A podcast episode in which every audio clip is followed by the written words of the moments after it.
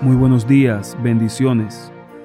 Para hoy, en el devocional Yo estoy contigo, tenemos la reflexión titulada Los ha llamado a recibir bendición. Primera de Pedro 3.9 dice, Dios los ha llamado a recibir bendición. Leamos algunos textos bíblicos. La experiencia me ha enseñado que los que siembran maldad cosechan desventura. Job 4.8. Si tus hijos pecaron contra Dios, él les dio lo que su pecado merecía. Job 8:4. ¿Quién diera que Dios hablara, que abriera para ti sus labios y te declarara los secretos de la sabiduría, que son de doble valor que las riquezas? Sabrías entonces que Dios te ha castigado menos de lo que tu iniquidad merece. Job 11, 5 y 6. Estas son algunas de las declaraciones esgrimidas por Elifaz, Bildad y Sofar, los tres amigos de Job. Durante casi 30 capítulos, estos personajes defendieron con vehemencia su postura. Dios estaba castigando a Job por sus pecados. Razonaban que si Job hubiera sido inocente, nada malo le habría ocurrido. Sin embargo, al final del libro aparece Dios y le dice a Elifaz, Estoy muy enojado contigo y con tus dos amigos, porque no dijeron la verdad acerca de mí como lo hizo mi siervo Job.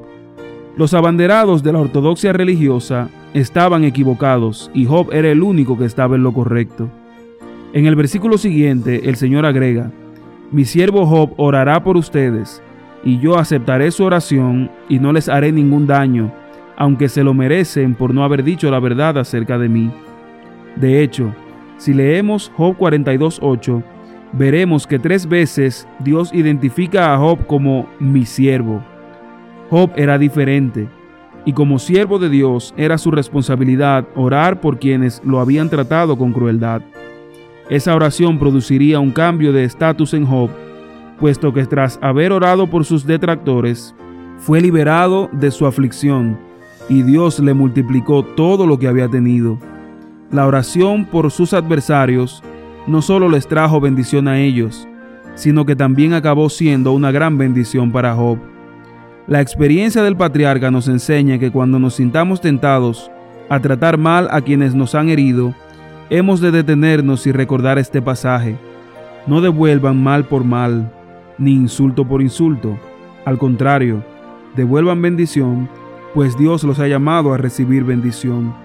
Y recibiremos bendición cuando, como hizo Job, dediquemos tiempo para bendecir incluso a quienes nos han juzgado mal o nos han tratado con crueldad. Hoy te deseo que el Señor te bendiga mucho y que con su ayuda tú puedas ser diferente, que puedas pagar el mal con bien y de esa manera glorifiques a Dios en tu vida y también entonces recibas más que cualquier otra cosa la bendición que Él quiere darte.